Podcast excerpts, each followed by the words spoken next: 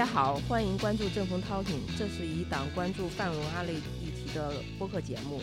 我是桃花源，呃，我是申树，我是刘金广。呃，今天我们聊的这本书呢，叫做《始于极限：女性主义往复书简》。这本书是一套书信集，是作者上野千鹤子和铃木良美一来一往，总共十二轮的书信交流。上野千鹤子大家都很熟悉啦，是日本著名的女性主义学者。铃木良美则是日本的一位女作家，她有一个比较特殊的身份，就是她曾经是一名 AV 女优。书信交流不同于学术写作，相对于比较感性，更容易阅读，但并非没有深度。我在看的时候有很多感慨，很多地方都想划线。我感觉到两位作者足够坦诚，才有了这样深度的交流，而深度的交流才能够对彼此产生良性的刺激。读者在阅读的时候也会有更多的共鸣与反思。呃，那我们简单谈一下就看完这本书的感受吧。嗯，呃，就是我刚开始在接触这个千鹤子的话，是他出的比较有名的书，就是《艳女》。呃，那个出的时间也比较长了，嗯，读起来比较怎么说呢？就是他出的一系列的书，比方说是。资本主义与父权读起来都比较学术，然后这本书我还挺奇怪的，应该一开始听说他在那个豆瓣读书还排名第一，还是畅销书，难得女性主义的书竟然能成为一本畅销书。咱们讨论这个节目，看了一下，发现这本书真是它应该是畅销书，写的是比较好读的，就是完全是那两个人口语的去去去对谈的。不是没有任没有太多的那种理论性的东西，更多是比较温情。你在这上面其实可以读到那个千鹤子女士是一个非常温柔的人，她去去呃跟铃木怎么样进行交流，并且像一个长者一样谆谆善诱去解释。呃，就是这本书的话，嗯，我觉得可以作为就是对于女性比较关注的人的，就是。像是第一本书吧，第一本读物。第一本，行，那就我算是第一本吧。你真是第一本啊！我我好像应该没有读过什么女性主义的书。这个书确实读起来比较通顺一些，但是我看的也比较就是简略吧，就只能说是略略读是吧？啊，略读，因为我对很多相关问题，我总体感受就是跟我没有太大关系，就是那种感觉，就是因为它很多是基于日本社会的一些，还有他们时代发展的很多有一些延续性的问题。这个跟我们当下的情况差别还是比较大，所以我我个人没有太多的呃，就是认同感吧。嗯，这一点的话，我可以说一下。作为女性的话，嗯，她虽然是基于他们日本社会去写的这些文章、写的这些嗯书信，但是其实基本上都是相通的。东亚，我我把它看泛看成泛东亚社会，因为东亚社会对于女性的态度其实都是差不多的。嗯，好，我们接着再说一下这本书。嗯，我对铃木良美感到挺意外的，因为她曾经是 AV 女优嘛。我一开始猜测她是不是家庭不太好，但其实根本不是。他出生于知识分子家庭，接受了良好的教育，父母也对他很宽容。嗯，我一般听到这种情况都会觉得他的母女关系应该很好，但其实并不是。他有一个很聪慧的母亲，总是鼓励他表达自己，但实际上给他带来了很多压力。我看到他写到。他说，年幼时不允许沉默，时刻被迫解释自身想法的环境，反而让他觉得自己在言语之外没有自由。出于对于母亲的这种叛逆的心理，是他进入性产业的一个很重要的原因。就关于这个母女关系的话，我想起那个千鹤子给他的回信，就是说你这个妈妈，就是就是说她她担心自己生出来的小孩，就像就像。就像这个作者一样那么的聪明，然后能够性的弱点。其实女性是女，就是女儿是最能找到母亲的弱点，然后并并且击击过去的，击打过去的。所以这也是由于这个姑娘太聪明了，然后才才会才会做出这样的事情。就是她看到她母亲是这么刻板的一个按照那个呃日本社会去做的好女性，她要做一些其他的不一样的东西。我建议一下，就是因为这作者是两个人，你们说的时候最好是说上是。上野还是铃木？好，要不都是他他，到底是哪个他？我听得有点混乱了，已经。对，好。可能每一代女性都会以自己的方式来反抗自己的母亲，当然不是每一个女性都会这样做啊。嗯，我是觉得，因为铃木良美她是足够聪明，越聪明的女儿可能。这种反抗的心理、逆反的心理就越强，而他又遇，而他的母亲又是一个非常聪明的母亲，聪明的女儿对上聪明的母亲。但是他妈妈就是铃木的妈妈，就是 他本身好像这里面都是他好像揭示出了他妈妈那种矛盾的状态，就是既是一又是一个独立女性，但是又好像要呃要迎就是迎合男性的那种符合主流啊价值观对对对男性的那种审美，会会会吸引男性。对，就好像就是那种啊、就是知母莫若女女，对，我在看铃木良美她自己写的她的经历，有有些地方是让我没有想到的。她说，她十六岁的时候就在原味店见识了男人最不堪的一面。我看到这个经历，觉得蛮心疼的，因为我觉得十六岁嘛，应该是对爱情有美好想象的年龄，但是他太早就失去了这种想象。我一直认为，想象并且憧憬美好事物的这种心情是非常重要的。这意味着你保留了一颗美好活泼的心灵，对自己和对世界都没有绝望，这能够帮人在最艰难的时刻撑下去。但是人在年轻的时候不容易知道什么是人生最可宝贵的东西，会好奇，会叛逆，会想要成熟，会想要装大人，但有时候一不小心就装过界了。我看铃木良美她去做 AV 女优，她在夜世界，她在夜世界坐班的经历，都让她觉得男人无可救药，不想再废话了。嗯我觉得这是一开始她是想反抗母亲，或者哎呀，又这个可能是他们那个日本社会特有的一个一个情况吧。做这个事情也不是什么很很羞耻的事情，还是怎么样，所以就一开始就走走错走错地儿了。然后自此之后，他就对男性绝望了。我看上野千鹤子他对这个问题的回答呢，其实还是很传统，就是蛮古老的智慧。就是说：“我之所以相信别人，是因为遇到了让我觉得值得相信的人，与他们的关系带出了我对纯净美好的一面。人的好与坏取决于关系，恶意会牵出恶意，善意则会得到善意的回报。权力会滋生揣摩上意与阿谀奉承。”无助会催生出傲慢与自大。我看某人不顺眼，对方也可能觉得我讨人嫌。也许大家都有狡猾卑劣的一面。若想让自己心中的美好成长壮大，远离计较得失的关系才是明智之举。嗯，就是，那就那这个就无论男女了，其实，对呀、那其实就那其实就是说，男人不总是铃木良美所见到的那个丑恶的样子，对也有美好的一面？是吧那其实就是这个意思嘛。就是一般人会因为自己个人的遭遇，然后对某一个事情形成一种个人的判断，这个可能会有以很大对片面性嘛。嗯，对，这个是一个没有太大问题的。但是我自己的观察哈，就我就我自己观察，现在中国的年轻的女孩儿，有很多其实她们都有接近铃木良美这样的失望。即使她没有这样的她她这样的经历，就这些女孩子就觉得现在的好多同龄的男孩儿太蠢了，啊，好像是啊，是是但还没有绝望，但是很失望，是吧？对，很失望了。失望到头就有点啊绝望。而且我真的我自己观察了很多年轻男孩儿和女孩儿，我也常常觉得这个男孩配不上女孩。是这样子，是这样子，就是女女性的自我意识的觉醒会比男性要早一些。就是男性的话，更更多的是，嗯，他被养育的环境，就是他被养育的环境，还是前现代社会对于男性的教育。就男孩没有醒过来。对对对对，比方说我要帮你干家务，我帮你看孩子，这这种就是就是顺嘴就说出来的。而女性的话，可能呃，她已经意识到自身的需求和自身想要什么东西了。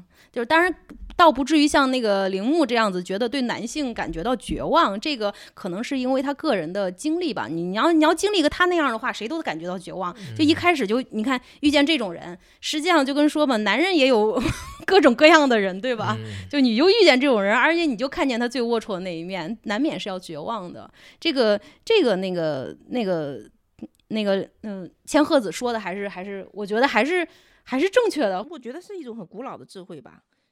是，即便是现在女孩子看男孩子觉得稍微嗯，哎，好像有点儿不太行，但是我觉得可能经过了时间或者经过了慢慢的成长，男性也会成长起来的，可能要慢一点儿。我想说的是，同样一个年龄段儿啊，比如现在二三十岁的那些，嗯就是女的，一般你看经常会收拾的挺利索呀，或者是打扮的挺好的呀，然后就是待人接物也挺挺体面的。就是同年龄的那个男的很就是很可能会有一定比例，就是好像就不是很在乎这些东西，是吧？就是可能会跟今天这个主题有关系，就是因为男性可能更有。觉得他是社会上是强强势的，他不是很注重这些啊，我我无所谓，其实对吧？反而因为女性她知道自己因为是被观察的，是被男性凝视。，对所所观察的或所凝视的，她才会去讲究，反而可能反面说明，其实我们的社会反而是一个男权社会。一直都是吗？有有没有就是可就是从这一点，其实并不是说女性崛起了，而是说女性可能会哦，并没有走到那个女性的对对独立的对，这有可能，啊这个有你可能有这方面啊，我我嗯瞎说的啊，我也我也不是很没有去做这种功课，嗯一一部分，这是一个部一个就是一个观察而已。那女孩觉得男孩蠢是怎么回事？那我觉得这可能是独立性的一种体现，因为女现在平均来说，女性受教育的程度不比男性差，差不多平均嘛，差不多。嗯而且在某一个圈层，那应该可能还高于男性，甚至在某一个呃这个职场或者某一个呃职业范围内，他可能与男性不就是相匹敌，至少是他们这两位作者在书里面不是如何对男人不绝望？这个还就已经说完了是吧？啊，好，对，嗯，就你，我觉得你一开始可以好像没有办法对男人不绝望。没有没有，我们的意思是男就对男性绝不绝望，这个是因人嗯而异的，就是我们不要对我们对男性还抱有期望。嗯嗯 就还是说这个女孩儿已经醒过来了，而且女孩儿一直都在努力的向前走，但是男孩儿还在原地踏步，甚至是有点儿退步，所以不相匹配了。就是不匹配。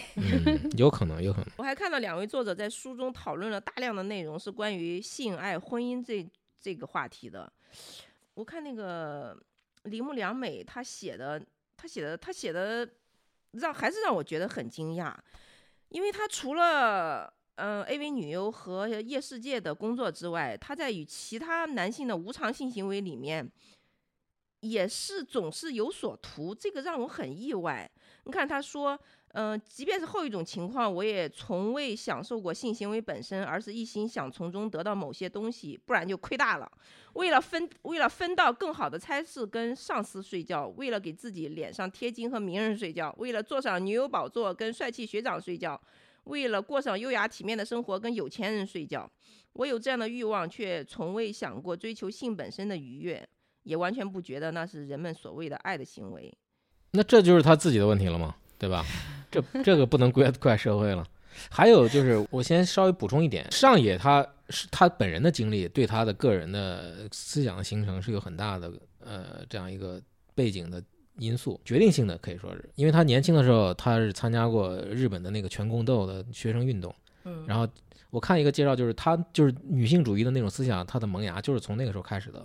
他和很多的同学都参加那些，呃，就是就啊学生运动。对，这个时候他就发现，跟他一起的那些男同学就更喜欢，就是他们因为很多男女同学都在一起嘛，更喜欢那些就是比如说管后勤的那些女孩儿。就是弄弄弄饭呀，弄饭团儿啊，或者给他们就是送水、送送饭这些，对，反而跟他们一块儿去打斗的，或者一块儿去上街的那些人，就女孩儿就反而有点儿哎，觉得你怎么弄这？你应该就跑到后面去，你不要你不用跟我们一块儿。他觉得得那我们都出来干革命的，对吧？那凭啥就我女的就你就看不上我，对吧？他从这个时候就开始觉得，好像女性是被压制的，就是即使在革命队伍里面，我好像我们也不平等，就是那种感觉。就我们都是出来闹革命的，居然你还觉得我资格不够高什么一样？对我作为女性，对，这就是这是一个起点。还有一点，我六七十年代一直以来吧，就是那个整个呃日本那个社会经济腾飞的时候，一直到八九十年代，他们那个用现现代话就是那个那种青春少女，她有一个非常反叛的一个文化，这个当时是非常影响非常大的。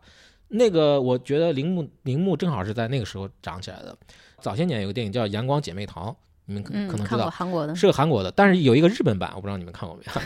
有翻拍，大陆也翻拍过。有一个日本版的也叫《阳光姐妹淘》嘛，就是剧情差不多，但是它里面就提到了一点，就是里面那个就是女配啊，女二号，她的女儿，就是他就是很多回复他以前年轻的时候那些事情嘛，有时候回顾啊，或者有些闪回，他的女儿其实就对他的母母亲就觉得看不上。就是你们那个时代都是叛逆少女，染发，然后戴着很多花里胡哨的那种首饰，然后 JK 裙，然后就是到处去援交，还有各种各样的事情。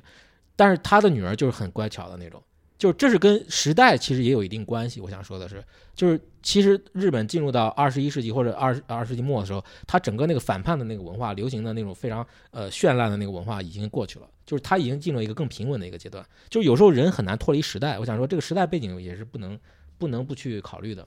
那中国跟日本肯定不同步。对对呀、相当就是就是很不很不同步啊。嗯那现在中国的女性，我是自己的，我们现在可能相当于他们六七十年代那个，还没没有嗯达不到，还不到，还达不到。达不到，但啊是但是明显现在这至少是近十年这个女性主义也也在有一直一些苗头了在上升，一直在上升，这个很明显。对你随着社会进步啊，物质的丰富，这个女性受教育，然后她的收入的提高啊，都是有一定影响的。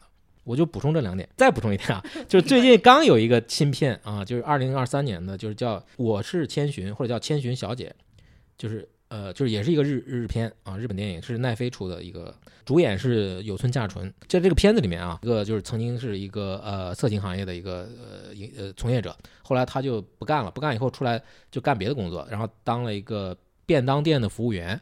然后就讲他的一个日常生活，就非常平淡如水的一个剧情。但是你从这里面就看出来，他并不对自己的之前这个职业有任何的那种好像别扭啊或者什么之类的，那就不重要了。所以说他那个身份，后来我看有影评说提这个简直有点多余，没必要说他是什么是不是这个什么从业者，因为这个跟后来剧情发展也没有太大影响。就是这个东西，其实在日本社会现在来看，已经变得没有那么重要了，因为他们都走过那些激烈斗争的那个时代，大家已经把这个问题看得很淡了。我这是我的第三个补充啊。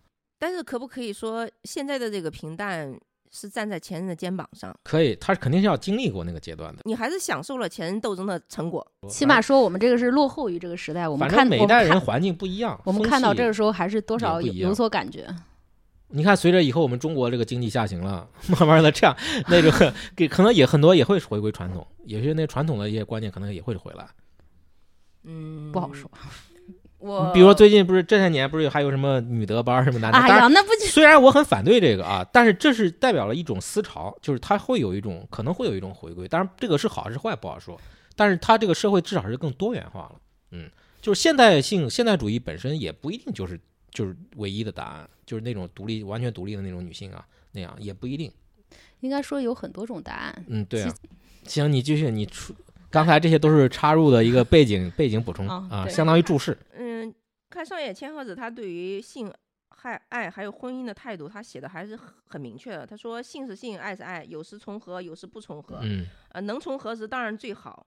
那你，呃，那你觉得觉得他自己也没有什么 也没有什么就是标准，我觉得就没有一个，但这种想法也是一种思也是一种标准，对，因为这种思考跟过去那种性爱合一的那种观念还是不一样啊。那你刚才说的，比如说，有时候我们可能会呃思潮可能会呃进入更更保守的阶段。那你觉得现在中国是？现在中国不好说，对，我各种都有。现在是一个混乱阶段，应该说，我觉得，我觉得现在中国就是男的不了解，但是我觉得对于女的来说，可能越来越多的都接近于上野千鹤子的这种态度。嗯，对，其实从很多数据上来说，也是也是这样的对呀、啊，离婚率啊，或者说因为婚姻婚姻已经除嗯魅了嘛。对，这就但是我觉得这并不一定就是好的，我而且在我个人观点来看来，这是不好的。其实 为什么不好？还有就是上野千鹤子本身她有一种矛盾，你们我不知道你们有没有看看出来这个？如果他说性爱啊婚姻这些都是可以各自分开的，各是各的，那他为什么就去反对这个 AV 产业呢？或者呃这种产业，那可以分开吗？这只是为我的一个工作而已吗？这谈何谈压迫和剥削呢？他没呃，我觉得他倒没有说绝对的反对这个性产业，他只是觉得性产业之内的男女关系不平等确实存在着压迫与剥削。哎，我这我把我我我把我自己延伸的想了一点，就说一下吧。就是关于这个性与爱，我想起一部法国电影《阿黛尔的生活》，不知道你看过没有？嗯，我看过你，应该看过哈。嗯，对，以我的阅片量应该是 对，你应该看过。嗯，那里面的女主角之一，嗯，就是那个什么塞雷杜雅，我记记不住名字那个女演员，她那个她的她这个角色，她就是她既和男人做爱，也和女人做爱，各种人尝试之后，她觉得还是喜欢女人。对，就我我是我觉得这样很好，因为我觉得这是一种探索世界和探索自我自我的一种行为，是它是一种无所图的行为。我觉得人在年轻的时候就应该这样做。可以。那欧洲现在也就这样，差不多啊。欧洲基本上也可以做到这一点。其实关于你说的这个，呃，我觉得是应该这个样子，特别是在你年轻的时候，我们那个文化相对来说还是比较保守的，就特别是小姑娘在十几岁、二十多岁的时候，还是挺乖的，就是不太善于去探索自己，对自己的兴趣都不怎么进行探索。那刚才不是说中国现在已经变了吗？很实际上很少有人做的。。对对，因为人们要么是拘泥于僵化的教条，要么就是觉得我做什么事情我都得有报酬，要么名要么利，哦，其实就是这种无名无利的探索，在中国这种特别讲究功利主义的社会格格不入。嗯，也许吧。我想简单讲一讲这个关于爱情啊，就是现在婚姻基本上就是一种社会制度，就是过去认为婚姻是神圣的嘛，过去几千年的认为婚姻神圣，但是现在你没办法，它已经它已经除魅了，它变成了一种社会制度，就比较形而下了。但我自己觉得，嗯，爱情还是接近于信仰，我是自己的这种态度，我觉得它接近于信仰，就是你信它就有，你不信它就没有。关于恋爱，他在书里边说了，就是恋爱谈比不谈好，其实是这样子。嗯，他其实谈恋爱，就现在而言，他的男男生和女生谈恋爱的终点并不是以结婚，其实更多的是。呃，学习和成长，人其实只有在恋爱当中，当然亲子关系当中也可以，就是在绝对亲一个除了那个血缘关系之外的亲密的亲密的人之中接触，才能发现自己的问题，或者说成长，对于一些问题进行反思、进行成长，我觉得这是恋爱最主要的一个功能。就比方说，很多人谈着谈着就分手了，其实分手也不是说你是坏的，他是坏的，其实就发现可能不合适。我努力的去寻找一下，我觉得我是这样的人，结果我试完我不是这样的人。他在这个这章里边就说的比较清楚，就是恋爱可以谈一谈，结婚呢你自己想清楚再说。也对，他还嗯提了很那个萨特、波伏娃那些例子，我看他自己也没有结婚嘛，上野对吧？对，我相信他应该是谈过非常棒的恋爱。至于结不嗯结婚的话，是他的个个人选择。也不是很在乎了，已经。呃，嗯基本上是这样子，基本上是这样子，就是这个婚姻它不就是一张纸吗？如果除了那种财务的关系之外，嗯嗯，到我个人还持着比较传统的概念，我觉得婚姻还是很重要的。虽然我自己不一定就是能做到，但是我对这个，就你即使认为它是一种制度，那这个制度本身是很重要的。呃，应该嗯是这么说，因为我身边的人也有很多在婚姻当中是非常幸福的，就是两个人关系，是也非常会有这种正和谐的，面的例子，就是。嗯，就像多元性嘛，对吧？多元性，你的选择可以多一点，并不代表否定这种对上野应该也是这个意思。对，他是这个意思，他并不是反对婚姻，对，不排斥，不啊排斥。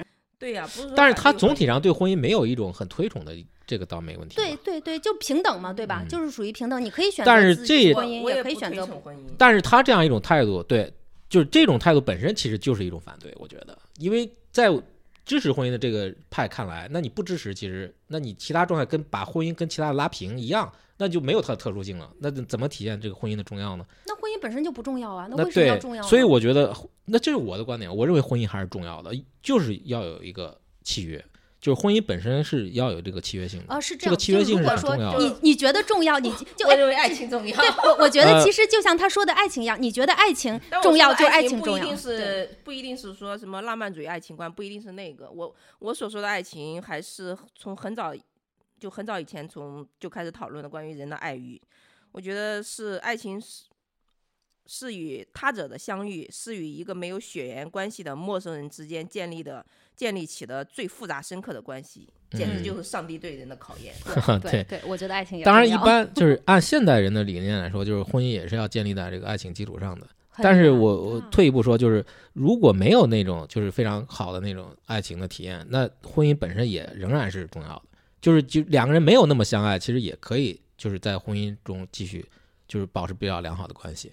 嗯，就是退一步嗯说我仍然认为是这样。对，no no no，呃，就这是我个人观点。我我觉得，如嗯果说那个婚姻当中，就是制度重新再写一下，或者对于女性的保护再多一点，或许可能还好一点吧。这在发达国家其实应该是不是什么问题的？对，问题嗯我们现在这个情况就是从我们的国情而言，其实嗯婚姻对于女性并不并不产生很嗯好的保对女性护保护不够。甚至是恰恰相反。还有一点就是，有一点我要再说补充一点，就是嗯比如说像啊、美国啊、他的那个离婚以后，他并不是说一定要保护女性，他是保护弱的一方。嗯，就是如果是女方比较强势呢，他这个女方就要给男方给抚养费，是一样的。对，他就是说这个婚姻制度它本身为什么重要就在这儿，就它本身就是你两个人结成了一个，不是说你们两个人签了合同那么简单，你们两个人形成了一种就是你说神圣的契约，仍然是有神圣性的。所以你们一旦要拆开这个契约，就相当于你们骨肉分离一样，那他就要给你补偿。这个补偿不是说一定男补偿女，而是强补偿弱，就甚至如果他失业，你要一直补偿他，你要一直养活他，就这是这样一种我觉得样一种制度。好的，希望我们这那个那就这就是我说为什么婚姻重要，对吧？法律就是要这个意思嘛，就是要嗯维维护婚姻中弱势一方的这个利益嘛。嗯，接下来我们讨论讨论工作吧。我觉得日本的工作跟中国就太不一样了，太太太不一样了。你你像日本，基本上都是在一个公司里面有很好的福利，各种社会保啊障什么 都对很健全 的。对，换工作也没关系。对呀、而且他们就是，而且那工作也比比中国要稳定的多得多。这个公司里面可以很很长时间干下去。而且他们两个，他没有谈到日本的男女职业机会的不均衡，是因为日本已经做到了均衡吗？应该没有那么好，我估计。嗯没有没有，在中国肯定不是这样的。就我想谈的就是中国这个中国的这个职业环境啊，中国男性的就业机会要远远多于女性。我在几个工程类的公司都干过嘛，这种公司的男女比例基本上就有六比一以上。不仅是工程类的公司，绝大部分公司都是男男比女多，这是一个事实，目前就是一个事实。有一些是因为岗位自身的特点，比如说干工程一般需要体力，女的没有这个体力。但是还有一些不需要体力的工作也会排斥女性。我自己发明一个词儿叫“男性商务氛围 ”，包括但啊不限于抽烟、喝白酒、唱卡拉 OK，还有那啥啥啥。啊，就是对，女性是很难进入这种氛围的，所以说在而且她可能本来能力是可以的，但是因为这种氛围，她可能就在这个岗位上就做不长了就。排对啊，你被排斥出去了嘛，你这参加不了这种商务洽谈嘛。嗯，这些都是事实。但我想说，是不是我我觉得很，我觉得很多男人他意识不到自己有这个天然的优势。嗯，这是一个工作上的问题。就就是你说那个私底下一起出去吃饭呐、什么的，实际上也是男性为主的。他聊一聊的话，也对他的晋升也有好处的。像女性就很难在私底下参参加他们这种就是比较轻松的聊天儿。对，这种也少。对，也是也是，因为毕竟在中高层的话，男性他的人更对更多一点，所以他们很容易建立自己的小团体和爱好小组啊，或者聊聊天儿什么之类的，跟女性的话题自然是不一样的。所以这个其实也间接是影响到他的那个女性的晋升。嗯，还有一个非常严重的就是女性的那个生生孩子这个功能，她拥有这个能力，然后就在职职场上还是很受到歧视的，就是比较吃亏哈、嗯，相当吃亏。相当呃，这个事实上是很吃亏。这个全球应该都都有类似问题吧？我看那个书里面就是说他什么，这个人说就是说有一个什么日本当时什么三年产假什么之类的，还有什么安倍提出来一些什么。就是给国民的福利，就是因为让大家想嗯多生孩子嘛，就拉高这个生育率，但是好像也是做的不是那么完哎，对，我。想起来，咱们不是最近也提出来一个，就是给女孩子放什么一百一百八十天产假什么之类的，然后下面的反应大家都不一样，说这样子女孩子更难找工作了。这其实需要这个全民全就是各个行业各个企业都去去维护女女性的这种利益才能做到，但是这非常难啊。我们进入下一个话题吧。关于他们两个讨论的表达自由与政治正确啊，我看到这两人的观点是有碰撞的。铃木良美她担心过度的政治正确会妨碍表达自由，她觉得适当的表达对表达者来说也很可贵。我希望抗议者不要满足于无谓的道歉和删除，而要激发出更深层次的讨论。令人反感的种种愚蠢表达，即使没有沿着老路立刻删除道歉，也会因为人们不准备讨论他们而被淘汰。最重要的是，我觉得这样可以避免大家错误的把歧视女性的表达和凸显人性愚蠢的精彩表达混为一谈。我看到上野千鹤子他的回复是，他也赞同表达自由，但是他认为政治正确是必要的，因为过去男人们对于女人的观念是是不对的，现在要扭转观念，所以才形成了政治正确，就是要把社会观念从歧视女性转为尊重女性。老男人已经无法改变了，但但是至少让年轻人形成一种正确观念的氛围吧。上野千鹤子赞同表达自由，但是他认为政治正确是必要的，因为过去男人们对于女人的观念是错误的，现在要扭转观念，才形成了政治正确。就是要把社会观念从歧视女性转为尊重女性。那种歧视女性的言论应该受到批评。老男人已经无法改变了，但是至少让年轻人形成正确的观念。他的意思就是矫枉必须过，呃，就是咋说那个矫矫枉必须过正嘛。啊，对对对，就那个意思，对，嗯，有点这个意思吧。我我我我觉得倒不是这个意思，我觉得是表达自由得有一个底线。就是现在关于各种政治正确啊，就是这个，当然中国的政治正确跟国外的政治正确还不一样哈，但是这个表达的这种无限的自由。都没有，没有说哪个地方可以做到，我想说什么都说什么，没有任何都会有禁忌的，都是有一定的禁忌的。但是我，嗯，我基本上同意，就是表达自由要坚持底线，就是某些政治正确是应该坚持的。就像这个书里面写的这个一些日本的那一些老男人说的话，那就是他在过去一辈子都那么活了，他一辈子都是那种观念。他说出来，他完全不觉得有问题，他他他觉得没有问题，那是因为他不知道现在的社会已经变了，已经无法容忍他的那种思想。说这些老年人他也不是主流了，是主流，是主流，应该呃是个是是是不一定是是这样的，是但但这些老男人还有权利啊，这个这个有可能，手中还有权利，但他不一定代表主流。呃，是是这样子，是因为他说这件事是什么事儿吧？是前一段就是去年吧，然后。举办奥运会的时候，然后其中有一个就是官员嘛，大家组织在一起去讨论这个事儿，有有女性可能少一些吧，然后有一些男性，有个就是主持的那个人，具体的名字我忘了，是一个比较高的官员，他就说嘛，说，哎呀，说女女女人在一起呢就容易，大概意思就是说是叽叽喳喳就讨论不到东西，就说了这么一句话。就大概是，然后就引起大家的那个反感和声讨。可能以前他说这句话只是一个玩笑，哎，是活跃一下气氛。但是，嗯，他说起这句话是无意识的，也也就说明他对于就是所说的厌女，她也是无意识的厌女，她张嘴就来的。就比方说我们在一起开会时候，给大家开个玩笑说，哎呀，男人在一起啊，都都叽叽喳喳，讨论不到一起什么事儿之类的。就大概是这样子，就引起大家的一种一种反应很大。然后至此他还道歉了。就他是一个说呢，就是现在而言，就从日本的那个政坛，还是那种年纪比较大的男性做掌握的。嗯嗯，我觉得亚洲国家应该差不多都是。你又说这个，不是影射一下吗？嗯，行。我刚才想补充的就是这个思想观念的改变啊，基本上没什么办法，只能靠代际更替，只能是这样。没啥办法，你很难说服别人。实际哎，对这一点我要也是同意的，也是同意。基本上你看年轻一代的男性男生哈，他现在看起来可能有点笨，有点傻，但是我觉得他的将来如果的周围的气氛对他的影响，他还是会成长的。嗯，还有一个，最后还有一个这个主体与结构。主体结构，你说说吧，你简单说，你说一下你写的。我想说关于这个书里面讨论的主体与结构啊，我就想到了一个，嗯。一个叫做受害者有罪有罪有罪论，就迄今为止，在世界上很多地区，如果发生强奸案，人们都会习惯性的指责女性受害者穿着太暴露，不应该在夜晚出来等等等等，而不是去指责加害方。目前的，就是很多地方都会这样的，嗯，这个就是典型的把社会的责任完全推到了个人的头上。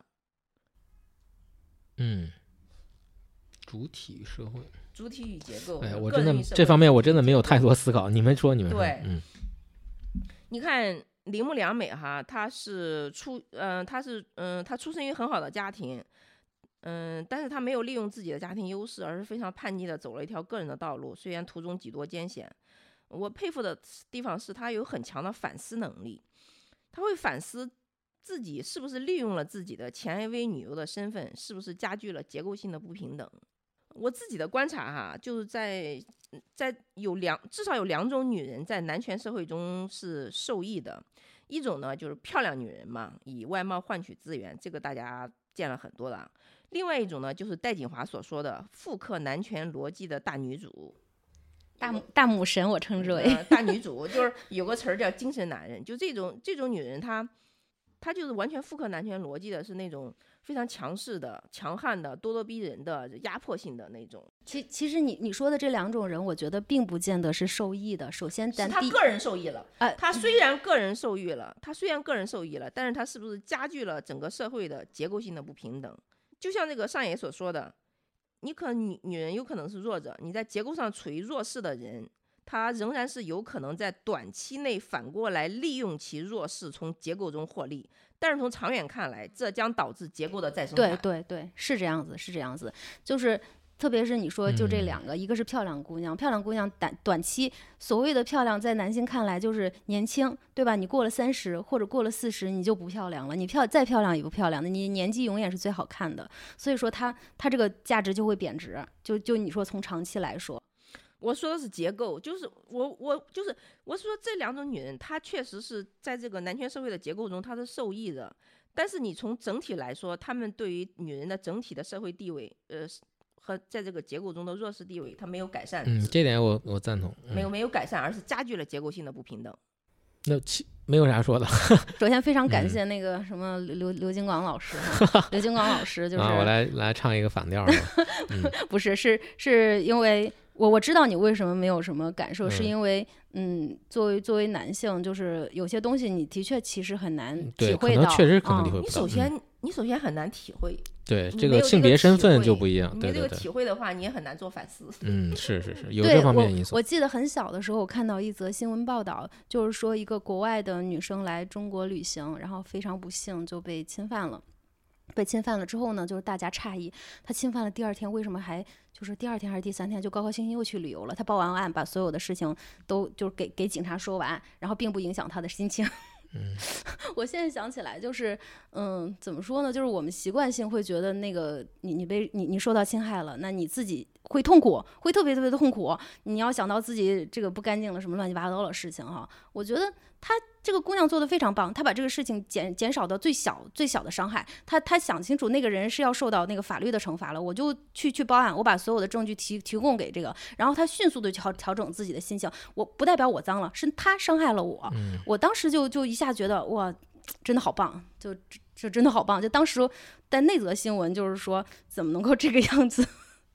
嗯，其实其实当时我就我就我就在想到，就是在现在估计应该不会有啥，不会有啥了。有啊，还是有的，还今这期反正我能聊的真不多，我因为确实感受不多。嗯，我们今天聊了《始于极限》这本书，但是我们所聊的内容只是两位作者所写的诸多内容的一部分。嗯，其实元素要比我们所聊的要更加的丰富，更加的深刻。希望大家能够去看这本书。嗯，而且我们在聊的过程中也延伸出了自自己的观点。嗯，嗯我基本上没有太多观点，我还要学习。嗯对对，你要继续继继续学习，嗯，你还有很大的进步空间。但是我也不一定有空学这个。对，没事儿，我们会督促你的。好，那我们今天呃就差不多聊到这儿啊。今天反正就是呃以女性这个话题的话，就是两位女嘉宾会聊的多一些。我们呃我我来口播一段，咱们结束。我们正风 Talking 在荔枝播客、小宇宙、汽水、苹果和谷歌的 Podcast 上都有同步的更新。片尾曲我们会放在正风 Talking 的微博上不定期分享。我们欢迎商务合作，也欢迎有故事、有想法的爱读书的朋友来做嘉宾。联系我们，请加微信“正风 Talking” 的全拼。好，期待与你的相遇，再会。呃，我们这个节目计划是在三八妇女节放出啊，也祝大家妇女节愉快，拜拜。嗯。见。再见。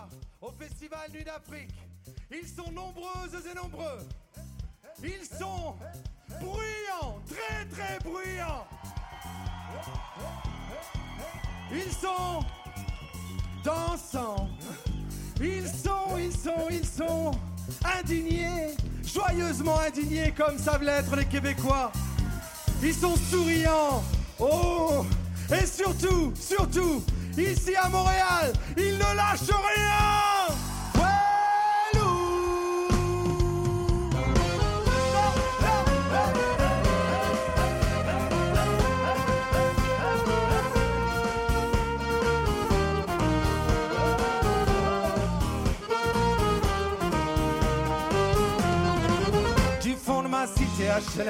Jusque dans ta campagne profonde. Notre réalité est la même Et partout la révolte gronde. Dans ce monde on n'avait pas notre place On n'avait pas la gueule de l'emploi. On n'est pas né dans un palace On n'avait pas la CBA papa.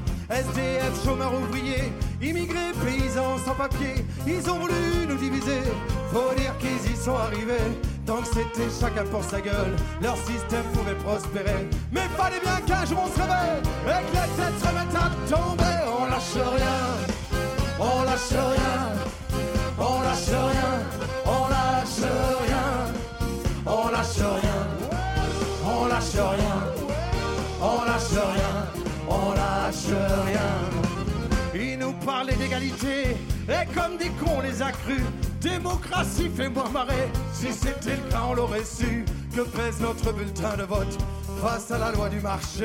C'est con, mes chers compatriotes, mais on s'est bien fait baiser. Et que pèsent les droits de l'homme face à la vente d'un Airbus? Au fond, il n'y a qu'une seule règle en somme se vendre plus pour vendre plus. La République se prostitue sur le trottoir des dictateurs. Leurs belles paroles, on n'y croit plus. Nos dirigeants sont des menteurs. On lâche rien, tout le monde. On lâche rien, on lâche rien,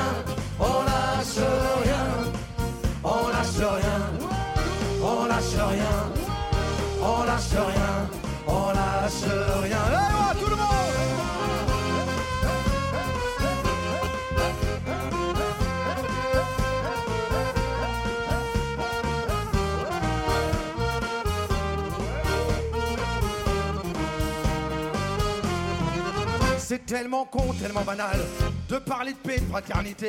Quand des SDF crèvent sur la dalle et qu'on mène la chasse aux sans-papiers, qu'on jette des miettes aux prolétaires, juste histoire de les calmer. Qui s'en prennent pas aux patrons millionnaires, trop précieux pour notre société. C'est fou comme ils sont protégés, tous nos riches et nos puissants. Y a pas à dire, ça peut aider d'être l'ami du président. Chers camarades, chers électeurs, chers citoyens, consommateurs, le réveil a sonné, il est l'heure remettre à zéro les compteurs. Tant qu'il y a de la lutte, il y a de l'espoir. Tant qu'il y a de la vie, il y a du combat. Tant qu'on se bat, c'est qu'on est debout. Tant qu'on est debout, on lâchera pas. La rage de vaincre coule dans nos veines. Maintenant, tu sais pourquoi on se bat. Notre idéal, bien plus qu'un rêve. Un autre monde, on n'a pas de choix. On lâche rien. On lâche rien. On lâche rien. On lâche rien. On lâche rien. On lâche rien.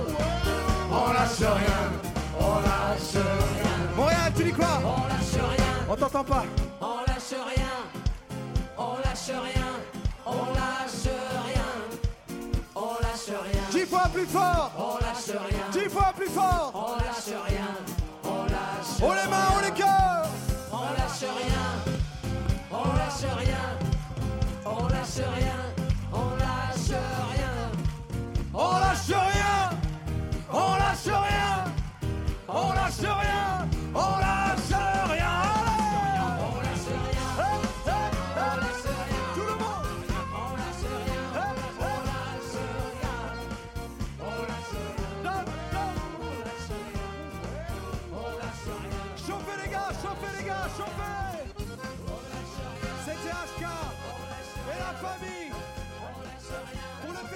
Nuit d'Afrique 2018 à Montréal.